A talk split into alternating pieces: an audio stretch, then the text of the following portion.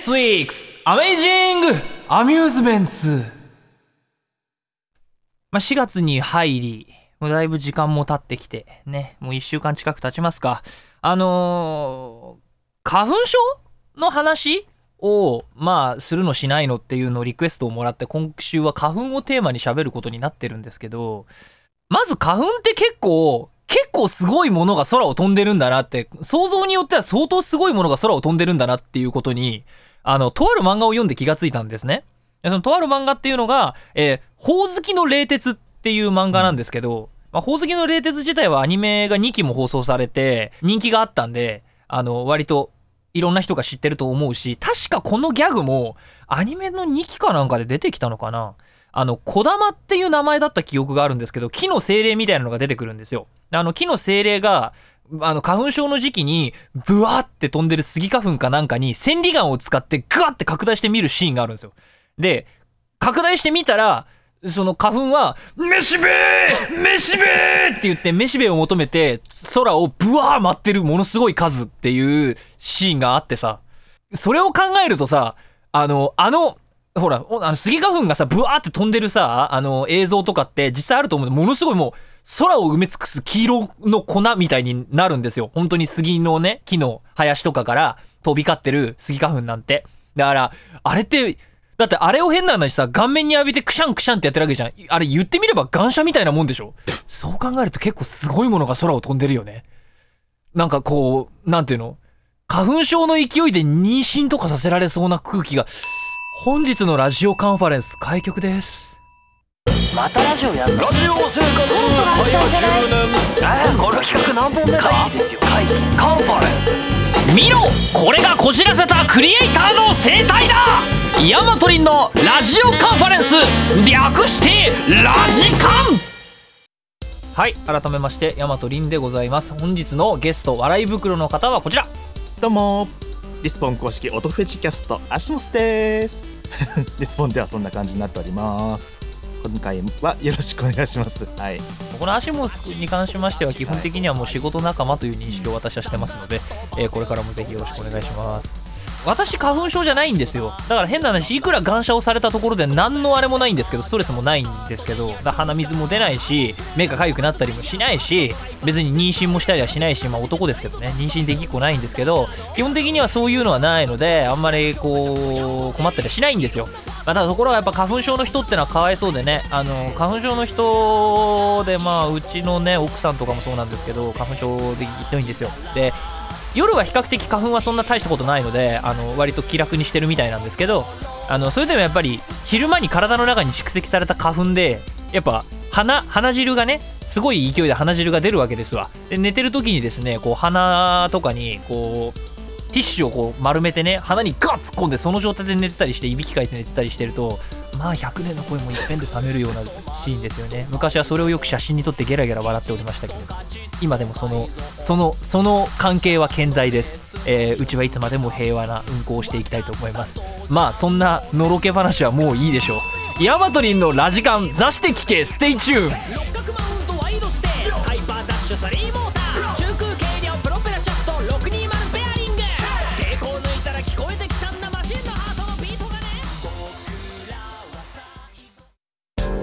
勝利の夢が形になった。低く軽くライバルに差をつけるエアロフォルム。そして高性能スーパー X シャーシこの速さを引き出すのは君だ。エアロミニ四駆ストームクルーザー。スーパーロボット発進訓練だ。よラザ発進。ーし。しますよー。しよーし。今日はこれまで。飛び込め。スーパーボイス対戦 T キャンペーン中ラジカンテーマトーク。まあさっきのねめしべがどうのこうのの話もそうなんですけど花粉花粉ってさ割とエロチシズムに満ちたものなわけですよ。ね。だってそだってあれをね人間の物に例えたら空を舞う精子なわけでしょ？それを考えると結構いさいささかいささかなものじゃないですか。でまあそういうことにはって気がついてしまったとか、花粉症っていう言葉に漢字一個くっつけると、あ、面白い言葉になるっていうことに気がついてしまった変態漫画家さんで、小梅慶人先生っていう漫画家がいらっしゃるんですけど、花粉少女っていうコミックスを出していて、僕も持ってますけど、あの、花粉少女っていう漫画すごいんですよ。まあ完全に18禁の漫画なんですけどね。か、その花粉症の時このね、春の時期になると、あの、どこからともなく花粉少女って言われる人間じゃないんですよ。えねね、植物のね、だら明らかに美少女にしか見えない裸のエッチな女の子がブワーって辺り一面にいて、で、花粉症の人とかは、そのエッチな女の子とかベタベタベタって体にくっついてって、どこでもかしこでもエッチなことをし始めてしまうっていう、そういう、そういうミスト。の設定っていうやつで、まあ、あの、あ、君も花粉症なんだね、大変だね、なんて言って、あのーこう、女の子後ろからバコンバコンバコンってやってるみたいな、そういう内容の漫画なんですけど、まあ、よく考えるよね、そういうこと。まあ、その発想力にね、男の子たちはね、あーって思うんですけど、ただ、この話がね、一番したいわけではなくて、あのー擬人化の類って、今回その漫画で言えばただの花粉なんですけど、擬人化の類って、実は昔から日本、大昔から日本にある文化の一つで、つくも神っていうのあるじゃないですか。例えば、自分の使い古した道具とかを、に、こう、命が宿ってみたいな、その、物体？生きたものじゃないものに生を感じるっていう発想自体は、はるか昔の日本の文化にすでに存在してるわけで、そのはるか昔のつくも神っていう文化っていうのにさらに尾ひれがつくと、例えば鶴の恩返しみたいになってくるわけですよね。まああれは生き物ですけど、ただ鶴の恩返しがだっておつってあの、すごいさ、あの、冴えない男のところに美人さんがさ、その助けてあげた鶴がさ、変身、人間のね、美少女に変身、美女？美少女？わかんないけど、変身して現れるっていう設定じゃないですか。あれもま、だって言ってみればさ、そういう話でしょ？最近の擬人化みたいなもんじゃん。で、それをテーマにして作ってったさ、アニメとかって、まあ、探しゃいっぱい出てくると思うんですよ。人間じゃないっていう。ななんだっけ？人形かなんかがさ、そのまんまその、恩返しじゃないけどなんか出てくるとかって話は結構他にもあって、まあ、これは怖い方面ですけど、ゴーストスイーパー三上のコミックスの何巻だっけな ?1 巻だか2巻あたりで、あの主人公のね、霊媒師の三上玲子が子供の時に、その持ってた、えっと、モガちゃん人形っていう、そのモガちゃん人形に、その三上玲子の霊力が染みついて、完全にもう霊体化して、あ歩いて動ける体を持つっていう、人形の形のまんまなんだけどね。それも多分その一派だとは思うし、やっぱそういう物体とか生きたものじゃないけど、そういうのに命が宿って動き始めるっていう設定とか考え方自体は、もう大昔の日本から存在する考え方なんですよね。だ、大体ですよ。あの鶴の恩返し系の話って大体こう、女の姿になって出てくることがくぶくりんじゃん。で、結構何かしらその、見えないところでいいことをしてくれるっていう話が多いじゃないですか。まあ、旗、すごい綺麗な旗を折ってくれてね。みたいな話があったりするわけで。でも、あれってでも多分、多分ですよ。結局昔から考えてたと思うんだよね。鶴の恩返しの話を聞いて勃起してた男の子たちって、多分江戸時代ぐらいからいたと思うんだよ。下手すると縄文時代ぐらいからいた気がする。いや、縄文時代にその文化はないな。わかんないけど、あったと思うんですよ。で、だ、結局ね、あの手の童話を考えてるのが男なのか女なのか分かりませんけど、絶対鶴の恩返しはあれ男だと思うんですよ。だって、主人公がまず男じゃん。うん主人公が男で、綺麗、美人のお姉さんが、つ、鶴が変化した美人のお姉さんが来て、夜な夜な何かを扉の向こうでしてるなんて、ただのエロスしかないじゃん。だから鶴の恩返しっていう物語、俺はものすごくエッチな話だと思うんですよ。で、でも結論、そこをね、だからぼかしてるんですよ。旗を折るっていう風にぼかしてるんですけど、あれ本当に主人公の、なんだ？えっ、と、農民なのかな？あれは。の、あの主人公の、なんとか太郎かわかんないけど、やって欲しかったことっていうのは、あの、おつーっていう、鶴が変化した美人のお姉さんにエッチなことをして欲しかったに違いないって俺は思うんだよね。花粉症状を読んだ時に、あ、でもこれが原点なのかもしれない。だ逆原点なんだよ。逆輸入的なものなんだよ、あれは。絶対そうだと思うんだよ。だ他にもさ、いくつかやっぱそういうのはあって、えっと、一寸法師だ。一寸法師もただのエロスにしか思えなくなったんですよ。その話に気づいた時に。一寸法師主人公小さいんですよ。小さい。小さい主人公。ね。で、それが小さいことをうまいこと利用して悪い奴を倒すっていう、あ、鬼、鬼だかなんだかを倒すじゃないですか、確か。俺、一寸法師の話よく覚えてないんですけど、倒すじゃないですか。で、倒すって、倒した後に手に入れた打ち出の小筒で大きくしてもらうんですよ。どこを大きくして欲しかったのかなって思うわけですよね。しかも女の子にみたいな。おあれ、お姫様が出てくるでしょ？で、で打ち出の小槌なんてもう叩いてるところがどうせ先っぽだろ亀の頭だろうみたいなことを考えてしまった時に、あ、これもエロスだって思って、だからやっぱりあの、一寸法師っていう物語もおそらく原作者男なんじゃないかっていう結論にたどり着いたんですよ。で、もっと行くなら、浦島太郎も原作者は男だっていうことに俺はやはり気がついてしまって、浦島太郎がどう、あれかというと、まあ、亀を助ける。まあ、亀を助けてるって言って、もうこの流れで亀を助けるって言ってしまうと、もうちょっと模倣の話になってしまうんですけど、あの、まあ、亀を助ける。で、亀を助けた挙句に、あの、海の底にあるワンダーランド、竜宮城に連れてかれるわけですわ。で、竜宮城に連れて行って、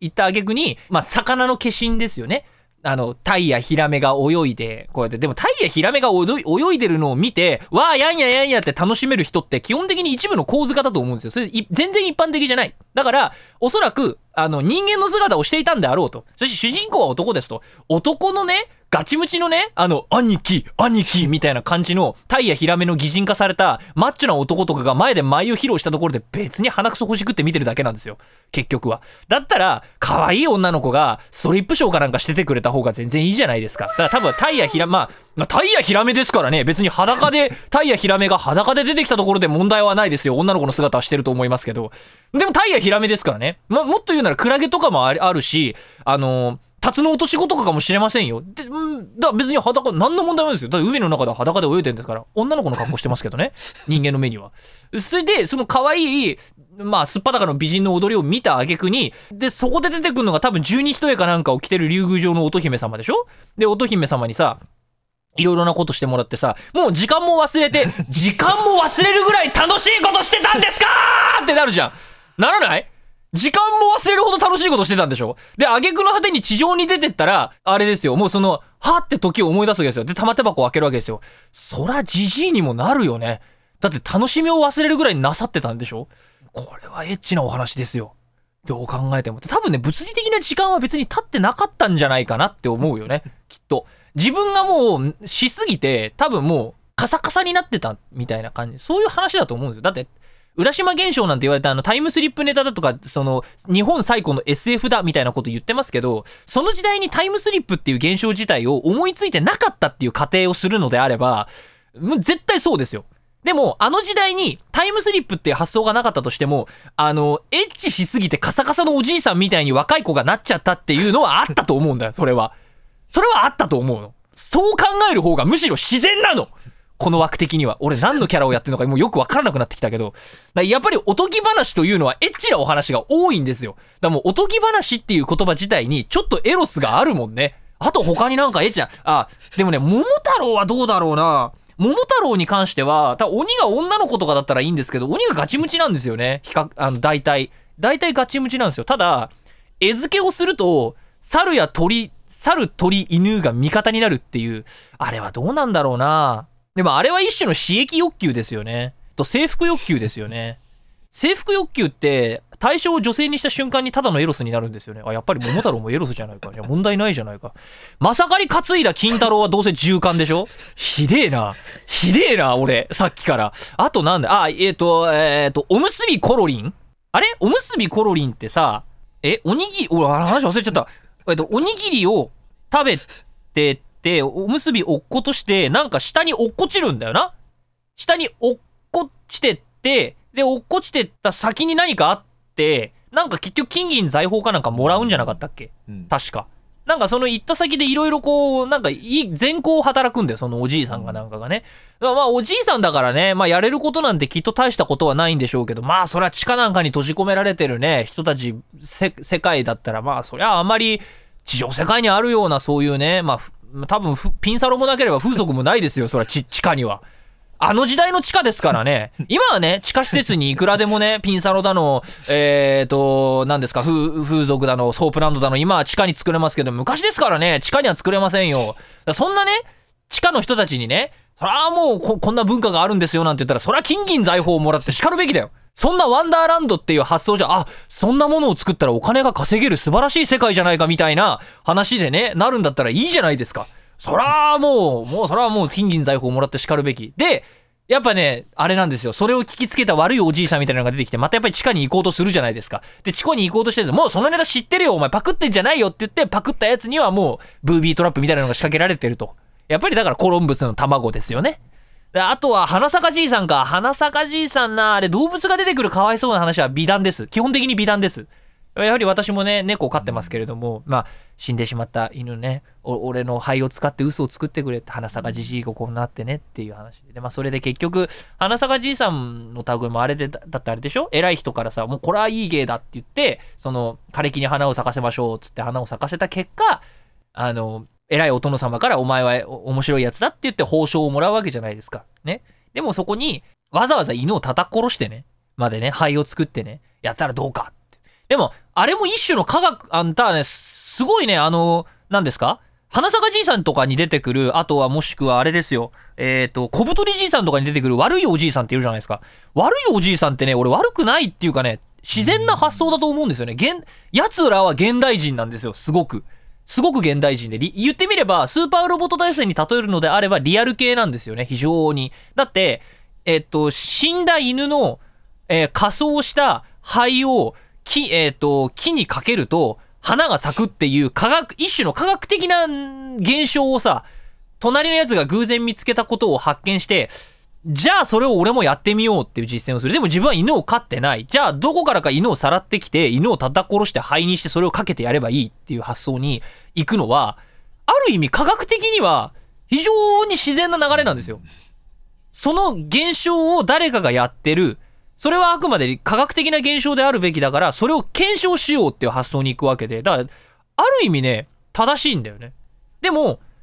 正しいからといって、犬を殺しちゃいけないよねっていうので、まあ、教訓めいた話には変わってるんですけど、別にね、あの発想自体を、なその途中まではね、あのね、悪いじいさんじゃないんだよな。非常に理系なじいさん、あの、理科系のおじいさんなんですよ。理科系の男が勝負を仕掛けてきたみたいな感じになってますけど、あの、理科系のおじいさんが勝負を仕掛けてきた。ね。ドンキで、ドンキを持ってこちらを睨んでいる。仲間にしますかいいえみたいなね、話なんですけど、そういう話です。あと、あと他に童話か。3年寝太郎っていうのがありましたね。3年間寝続ける男の話ですけど、でも、あの3年寝太郎だってさ、言ってみればすごいですよ。あれを言ってみれば黒田洋介さんなんか絶対知ってたと思うんですよね。もう何年も何年も寝続けてしまうっていう、あのー主人公が出てくる、お願いティーチャーっていう話なんですよ。で、結果的に3年寝太郎だった主人公の K 君は、宇宙、宇宙からやってきたエッチなね、金髪の爆乳のお姉さんと結婚をして、えー結局いいことをするって、ほら、3年寝太郎も結果的にはエロスじゃないですか。大丈夫ですよ、皆さん。童話の類っていうのは、あれ、皆さん気をつけてくださいね。あの、お子さんがいらっしゃる方、あの、日本の童話ってありますけど、あれ全部エロ本ですから。あれ全部エロ本ですよ。気をつけてください。あれを子供に買い与えるのは危険です。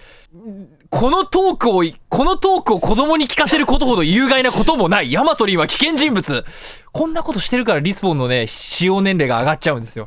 ねそう、あの、今コメントもね、ちょっとリアルタイムにいただきましたけど、トークテーマの花粉はどこへ行ったんだっていう、そう。で、俺ね、花粉以外にしたい話丸々30分分用意してたのに、全くその話してないんだよね、俺。花粉とこの童話の話と他にしたい話があったんだよ、俺。全くしてないどうしようかっていうぐらいしてない。あー、まあまあね、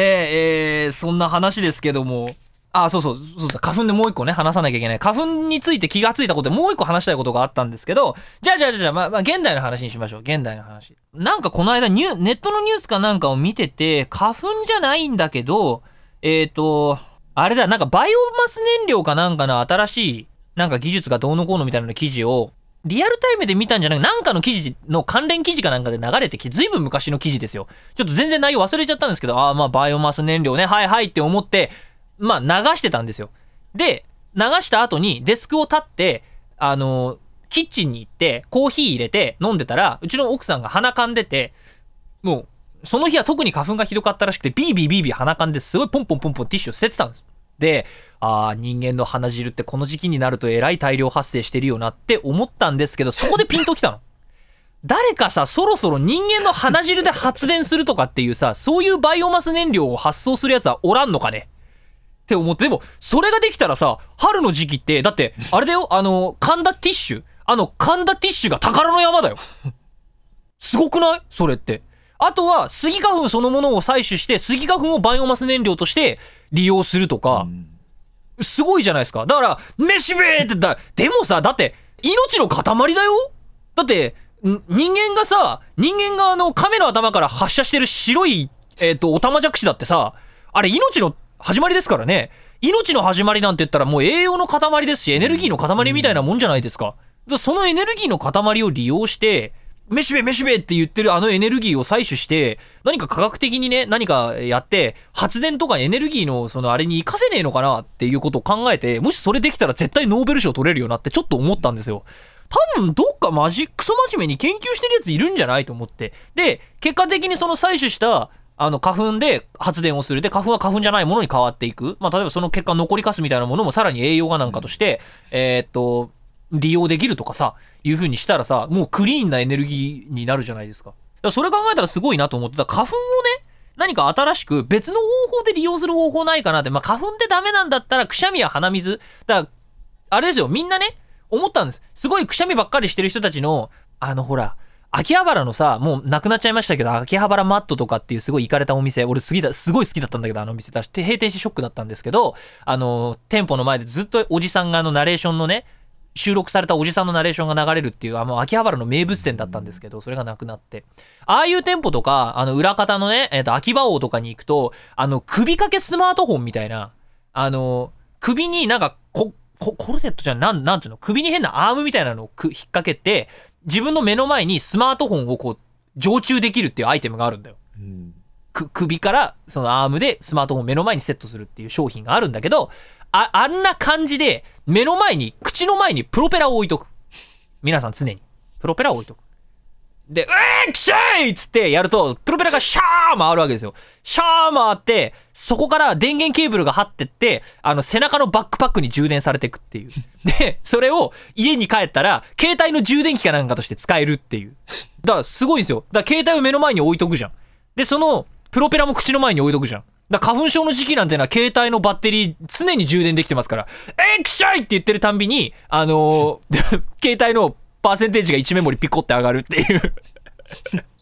これクリーンじゃない？非常にクリーンじゃない？で、そしたらみんなもう別にあれなんかしなくていいじゃないですか。あの、マスクなんかしないでもいいじゃないですか。みんなでくるくるくるくるプロペラ回してればいいんですよ。じゃあもう花粉症も、もう立派に発電のあれを買って、ね、携帯のじその、その時期だけみんなね、スマートフォン持ってますから、今は。もうどこかで必ず充電してますよ。でもみんな充電しなくなる。だそうすると、東京電力さんとかも、あのーちょっとね、節電になるじゃないですか。おこの発想もなかなか、これは物理的に可能だよ。だって口の前にさ、発電用のプロペラ置いとくだけじゃん。だだ異様な光景ですけどね。車の中とかで、あっちこっちで、エクションエクションって言いながら、シャー回ってるっていう。で、あの、発電、ダイナモ？要は、あの、プロペラ式のダイナモって結構回るたびに、うーんって音がするんですよ。もう、それで災害みたいな音がするっていう。で、結果的に J アラートが聞こえないレベルで、くしゃみとプロペラの音がするっていう日本になりそうですけど、すごい世界だな。あとね、これ最後にしようと思います。なんだかんだで花粉でちゃんと喋れてるじゃん。俺でも一番話したかった話、かけらも喋ってね。えーっと、それで思ったんですけど、もっとダイレクトに花粉、えーっと、くしゃみはくしゃみとして、えーあるいは鼻水は鼻水として有効利用する方法ないかなって思ったんですよ。で、僕は全くその気ないですよ。先に言っときますね。先に言っとくんですけど、例えばメイド喫茶とか、あのーそういうね、えーっと、なんだ、ガールズバーっていうのかな？ああいうところでこの春だけのキャンペーンです。女の子の鼻汁飲めます。女の子のくしゃみを直に浴びれます。可愛い女の子の鼻汁が今あなたの目の前にみたいな、そういう商品展開。これで新しい価値を創出しておじ、お金を持ってるおじさんたちから若い子たちにお金を流していくっていう、新時代の子たちに。ダメっすかね？ダメですね。このテーマはもう終了です。ありがとうございました。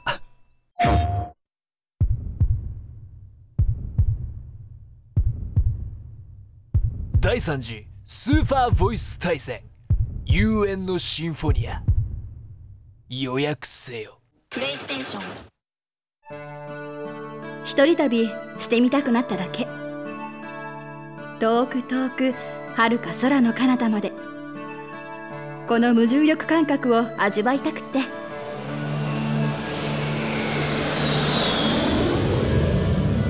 快適な宇宙旅行をサポートする。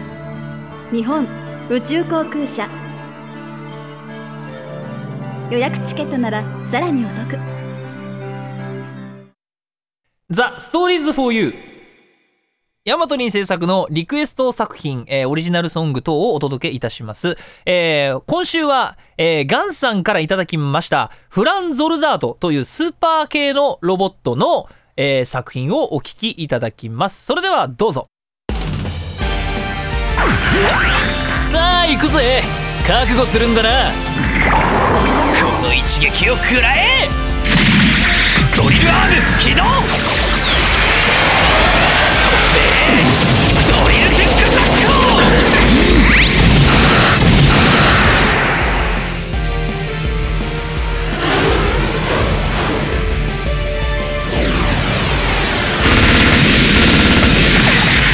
損傷甚大損傷甚大反撃行動開始。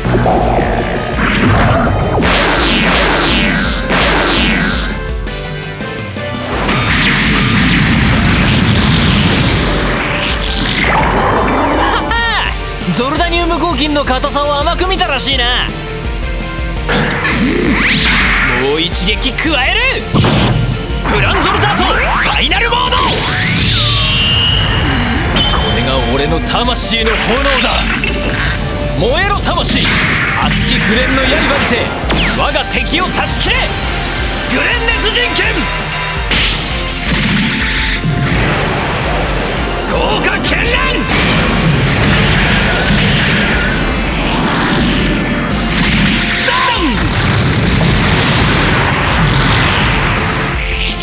動不能行動不能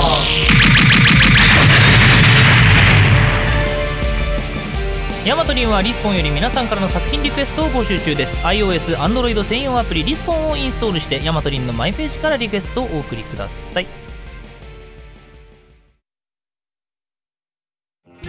まあ花粉っていう一言もらってよくまあここまでトークを組み立てられたよなと思います。あのまあ一一時的に花粉じゃない話もしていたような気がしますけどまあでも気がついたきっかけ花粉ですからいいんですよ。そんなもんですうちのはうちのトーク番組。あのねこれ番組をやっててね思ったことがいくつかあるんですけどこのヤマトリンのラジラジオカンファレンスっていう番組はあのすごいクソ真面目な話をしてる回とすごいくだらないことしか言わない回との二極化が激しいね。だからなんか色色分けかなんかをして分かりやすくしておくべきなんじゃないかなってちょっとねあの若干のこのあの何ですか心配というかねをちょっと覚えましたね。はい。ということで、えー今週の告知、えーまずはゲストさんから。はい、えー今回、えーっと笑い袋させてもらったアシモスです、えー今回は、えー今回はっていうかリスポン内の活動の告知をさせてもらいます、えー私がやってるラジポン、えーアシモスの音響研究所にてバイノーラル録音した環境音をただただ流すという、えっと音日記シリーズを始めました、えまあ、ちょうど NHK のラジオのねの音の風景とかあと日テレの音のソノリティとかねあんな感じのノリの番組です。あなたが好きな環境音もきっとあるはずということでぜひ聞いてみてください。以上です。はい、えー、ヤマトリンからの告知でございます。えー4月の14日もう来週の末でございますね。池袋自由学園明日館にてヤマトリンギターでライブ出演。えーファン主催桜大戦イベント新桜桜こだまする古の恋桜。一般チケット2500円サポーターチケット3500円にて16時30分会場です。予約は公式サイトをチェックしてください。4月22日朗読と声劇と大和帝国と第2回開催です、えー音声作品の発表場所や朗読劇の公演場所がない、えーもっと砕けて役者同士の交流がしたい。そんな場所を探している方のために作りました。参加費なんと500円。えー今度もやっていきます、えー4月の22日です。これヤマトリンのツイッターの方で、えー情報を流しておりますのでヤマトリンのツイッターの、えートップに固定されているメッセージの方から公式サイトに飛んでください、えー同イベントは5月13日にも実施予定でございます。そちらの参加申請も後日開始をいたしますと。はい。で次回のトークテーマ。次回のトークテーマはなんとまた波乱の予感がします。グルメ。ヤマトリンのツイッターへの DM 番組へのコメントについて、えー皆さんからのお便りお待ちしております、えーそれでは今週のラジオカンファレンスこれにて終幕でございます。またお会いいたしましょう。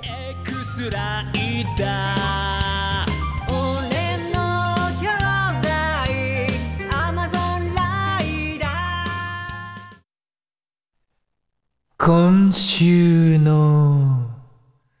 セクシー